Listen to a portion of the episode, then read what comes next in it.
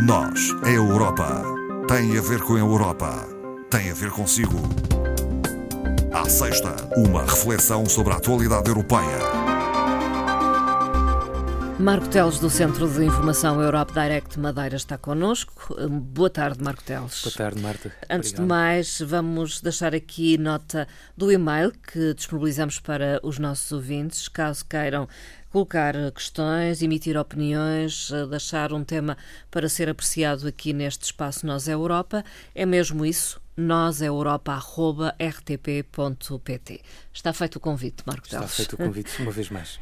Vamos uh, falar do Brexit uma vez mais, o ponto da situação. O que é que podemos E dizer? Já não há muito a dizer, não é? Portanto, isto no meio de tanta, de tanta incerteza, exatamente há 15 dias no, no programa que cá tivemos em antena, eh, havia quase como uma, uma celebração prévia já de um, de um possível acordo eh, conseguido eh, pela, pela, pela Comissão Europeia, mas efetivamente a proposta depois esbarrou, como se sabe, no Parlamento e, portanto, eh, neste momento, na verdade, só duas certezas. Uma eh, é a questão das eleições eh, no Reino Unido a 12 Vão de dezembro, não é? é? vão acontecer a 12 de dezembro e, portanto, pode outra vez, com o resultado das eleições, tudo isto, todo este processo dar um- uma, uma reviravolta eh, considerável. E a outra é, uma vez mais, a, cedência por parte eh, da Comissão Europeia no adiamento que foi, uma vez mais, concedido, neste caso agora, até 31 de janeiro. Portanto, eh, recorde-se o- a, a data A em data que não se alteraria nunca era a, a deadline era, era 29 de março de 2019 para bem de todos foi adiado para 31 de outubro e para bem de todos uma vez mais os Estados-membros voltaram a adiar a 31 de janeiro. É, é isso que motiva estas concessões, o bem de todos. É, eh, é- é para o bem de todos. É o receio das consequências Ainda de um que- Brexit duro. Exatamente, ainda que efetivamente, por exemplo, nesta última negociação, a a França foi muito clara em, em- em não querer eh, pelo menos um alargamento com, com esta dimensão. Falava-se num alargamento de curta dimensão, de, de uma questão de semanas, para obrigar efetivamente o Reino, o Reino Unido a tomar uma posição, mas, eh, enfim, uma vez mais optou-se por dar estes três meses adicionais. E, e como disse o Sr. Juncker, aproveitem bem este período para, então para refletir. Vamos ver o que é que acontece então ao Exato. fim dessa. Eh, no Reino Unido eh, a população está muito dividida e eh, realço esta frase de John Bercow, que é o speaker, foi o presidente da Câmara dos eh, Comuns, sempre muito polémico, eh, mas ele referiu já após ter saído do cargo que o maior erro de política externa do Reino Unido depois da Segunda Guerra Mundial é mesmo o Brexit. É, é, realmente uma, uma frase, é um, é um destaque de- desta semana. eh, o speaker da, da Câmara dos Comuns, eh, muito polémico nas suas intervenções, conhecido também pela sua voz imponente, pela sua atuação muito peculiar no, E- no, no Parlamento. E o order, é? pelo, pelo order, da forma como ele, ele impõe a ordem de facto naquele, naquele eh, no Parlamento e, e também conhecido pelas gravatas coloridas, não é? pelas é gravatas verdade. muito peculiares. Eh, mas de facto ele veio assumir dizendo que já não era speaker e portanto não, não tinha necessidade de se manter Sim, imparcial, mas veio assumir uma posição que de certa forma já era sabida, dizendo que realmente isto é um erro, a questão do, do Brexit. E outra, e outra afirmação também que se poderia destacar esta semana, ainda no âmbito deste tema, foi a de Michel Barnier, o, o- o negociador-chefe por parte da Comissão Europeia, que esteve presente no, na, na Web Summit e que eh, afirmava que o processo do Brexit é, é uma escola de paciência e tenacidade. Eh, afirmou também que neste processo eh, todos perdem, eh, alertou para a necessidade de se preservar a amizade, a cooperação e a ambição conjunta destes dois blocos para o futuro, independentemente da existência ou não de acordo. E também foi relembrando que eh, as negociações sobre a futura relação comercial hão de ser extremamente difíceis. Nós estamos a falar apenas da questão da aceitação da saída do acordo, Sim. com ou sem acordo, mas depois há todo um processo negocial sobre as futuras relações comerciais com o Reino Unido, independentemente do que venha a ser decidido a 31 de janeiro. E, obviamente, se para este processo de divórcio foi o que foi, já com três anos de história, imagine-se o que Sim, sim, há de vir aí para o futuro. E, portanto, ele também alertou para essas situações. Aliás, há uma entrevista que creio que será dada amanhã Hum. na íntegra eh, no Europa Minha, na RTP, uh, creio que por volta da hora do almoço, uma entrevista uhum. feita a Michel Barnier, que eu creio que deve ser bastante interessante uh, de se ouvir. Vamos mudar de tema. Realizou-se em Lisboa, mais uma edição do Web Summit e a Comissão Europeia eh, participou uma vez mais, eh, talvez a provar que dá relevância a esta questão eh, do impacto da, da tecnologia e inovação Sim, sem na dúvida. economia. A, a Comissão Europeia efetivamente valoriza aqui o impacto da tecnologia, da inovação no desenvolvimento das cidades. Aliás, na nova uh, ou, futura Comissão Europeia, ainda não tomou posse, uhum. como se sabe, mas uma das prioridades, precisamente a terceira prioridade do, do plano uh, da, da, da, comissária designada Ursula uh, von der Leyen, é uma Europa preparada para, para a era digital. E, portanto, a Comissão Europeia fez representar em peso uma vez mais no Web Summit. Esteve lá presente, só para recordar alguns nomes, a uhum. vice-presidente executiva intestada Margaret Verstager, teve também a vice-presidente intestada Vera Jourofa, o, o, comissário europeu Carlos Moedas, que é também uma presença regular uh, neste evento, uh, o negociador-chefe da União Europeia para o Reino Unido, Michel Barnier, como já tínhamos aqui referido, e também a chefe da representação da Comissão Europeia, uhum. Sofia Colares Alves. Portanto, uma representação de facto de peso de certa forma é interessante porque muitas das vezes há aquela acusação de que as instituições hum. europeias hum. são coisas pesadas e distantes das pessoas e não, e o que tivemos ali durante aqueles dias da, da, da Web Summit foi uh, altos responsáveis uh, da Comissão Europeia a estar presente, a uhum. participar e, portanto, trocar de opiniões com os participantes. Um uma questão que foi falada uh, nesta semana tem a ver com uh, as mulheres na União Europeia e aquilo que ganham, que é, em média, 16% menos do que os homens. É, Continua é uma... a haver desigualdade. Continua a haver uma profunda desigualdade, ainda assim, nesta, nesta estatística, uh, refere-se que no ano passado a diferença era 16.2, portanto houve aqui uma, uma, evolução. uma melhoria que até temos, enfim, com alguma vergonha dizer que houve uma, uma evolução, mas efetivamente houve. E, e, portanto, simbolicamente, o Dia Europeu da Igualdade Salarial é de facto o dia 4 de novembro. Significa significa que é, é, como se daqui para a frente, simbolicamente, as mulheres deixassem de receber, receber um vencimento. Portanto, os homens continuam até o dia 31 de dezembro a ser pagos pela sua atividade profissional e as mulheres acabaram já no dia 4 e não recebem. Portanto, eu diria que o ideal é que o Dia Europeu da, da, da, da Igualdade Salarial uh, vá até o dia 31 de dezembro. Portanto, quando a gente chegar aí, é que realmente estamos, nós estamos uh, no bom caminho. Uh, ainda a, a, respeito desta situação, o primeiro vice-presidente, o Frank Timmermans, referia este propósito que, de qualquer forma, convém lembrar que já lá vão 60 anos que o princípio da igualdade salarial foi inscrita nos tratados europeus.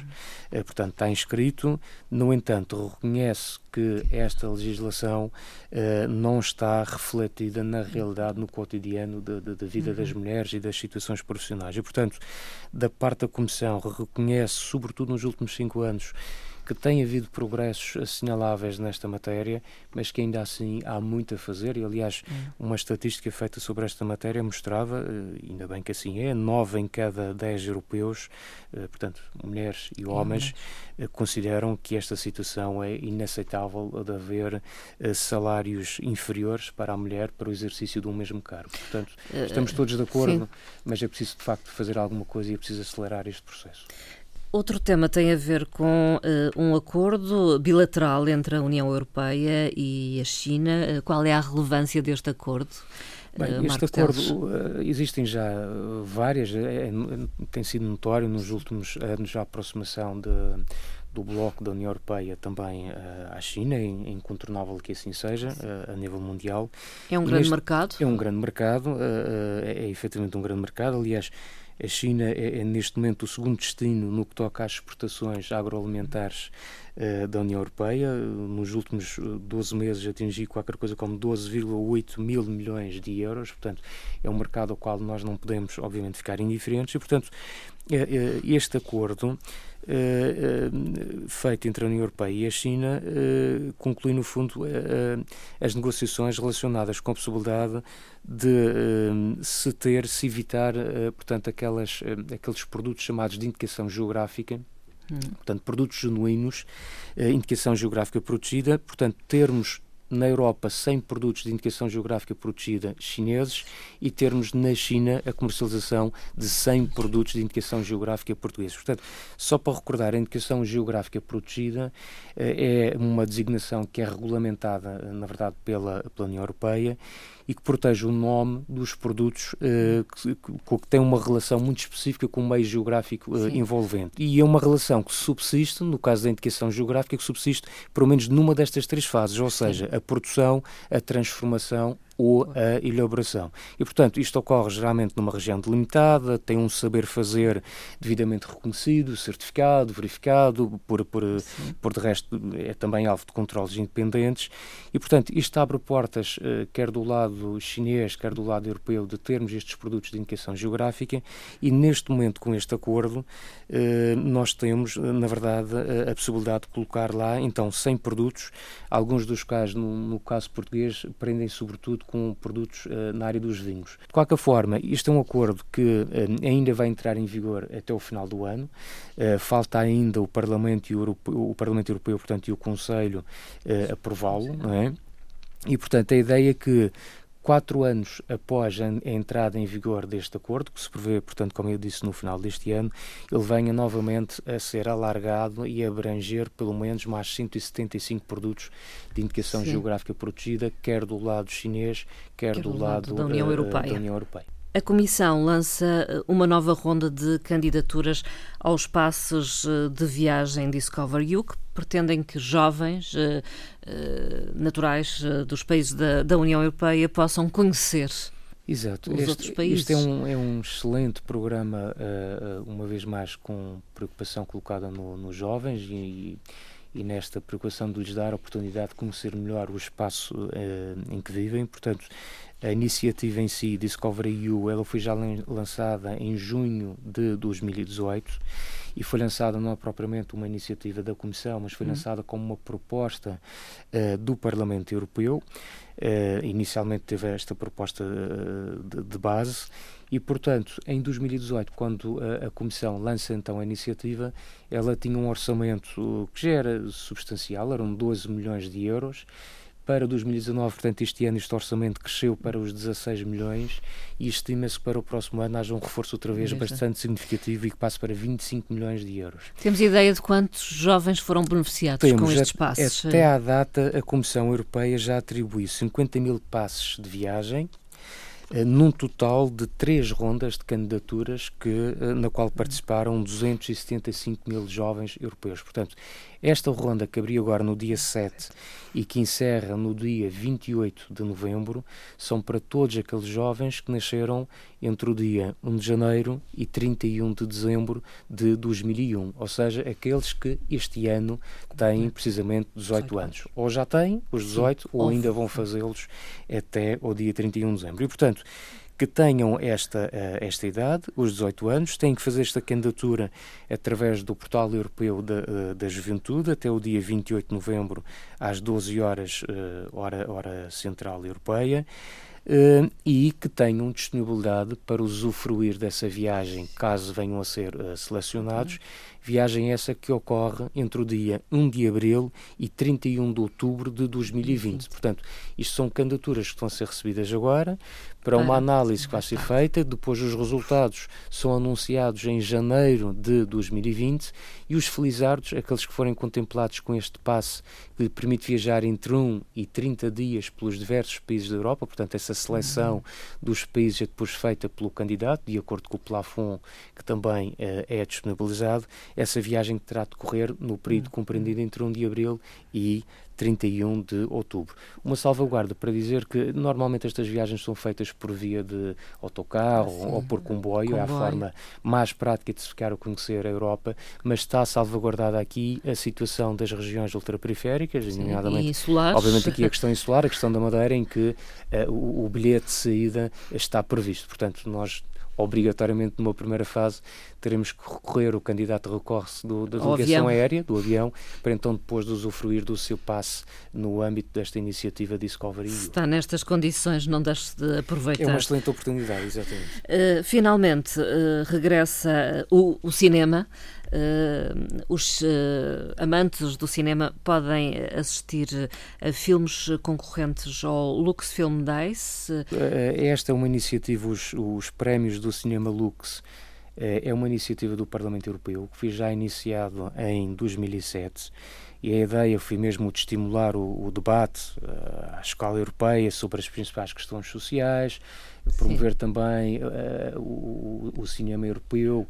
Normalmente não é isso que, que circula Sim, não, nos não, circuitos não. comerciais das salas de cinema e, portanto, anualmente é esta, é esta, eh, este festival, chamemos assim. Há um financiamento da produção desses filmes? Há, sobretudo, aqui o papel do Parlamento Europeu, que é, portanto, os, há um conjunto de finalistas que são selecionados e depois uh, há três, uh, três filmes uh, finalistas, dentro, finalistas. dentro a primeira seleção que é feita e, portanto, esses três filmes finalistas têm como particularidade o facto de ser-lhes oferecida a tradução nas 24 línguas oficiais. Portanto, os filmes são legendados nas 24 línguas oficiais, entram no circuito comercial europeu e, portanto, Uh, entre o mês de outubro e janeiro do próximo ano, uh, estes três filmes finalistas vão estar a circular nas principais salas de cinema, de cinema dos 28 Estados-membros, devidamente legendados. De acordo com o país para onde vão. E, portanto, e passam por aqui. E felizmente a Madeira está contemplada uma vez mais. Neste Sim. momento, tanto quanto eu sei, uh, um dos filmes finalistas, um dos três filmes que nós vamos ter cá, Uh, apenas irá ser exibido em salas de Lisboa, Porto e aqui no Funchal. Uhum. E neste caso nós vamos ter um, um o filme Isso. é na verdade um documentário. É uhum. curioso porque é a terceira vez na história de, de, dos prémios Lux que um documentário surge entre os filmes finalistas. E, portanto, este documentário, e que tem recebido excelentes críticas, irá estar disponível nos cinemas Nós do Fórum Madeira na próxima sexta-feira, portanto, dia 15 de novembro, eh, a partir das 19 Uh, e, portanto, sendo este um, um, um evento uh, no âmbito dos Lux Films Days, a entrada é uh, totalmente gratuita. E, e, de facto, o filme tive já a oportunidade de, de, assistir ao trailer. Aliás, é um filme de algo que se passou já, de um acontecimento que ocorre já na década de 60, mas tem ligações com o mundo atual e, portanto, desse ponto de vista, valerá a pena passar por lá. Chama-se Cold Case de Amas Kjold e é de um realizador dinamarquês, Mats Brugger. E é também, convém que se diga, de uma uh, combinação de esforços de vários países. Isto envolve a Dinamarca, a Noruega, a Suécia e a Bélgica. Portanto, uh, até também no mundo do cinema. É uma coprodução. É uma coprodução complexa com quatro estados, com quatro países a, a, a pertencer a esta, a esta produção. Marco Teles, ficamos por aqui. Muito ficamos obrigada. Um bom fim de semana então. Obrigado. Bom fim de semana.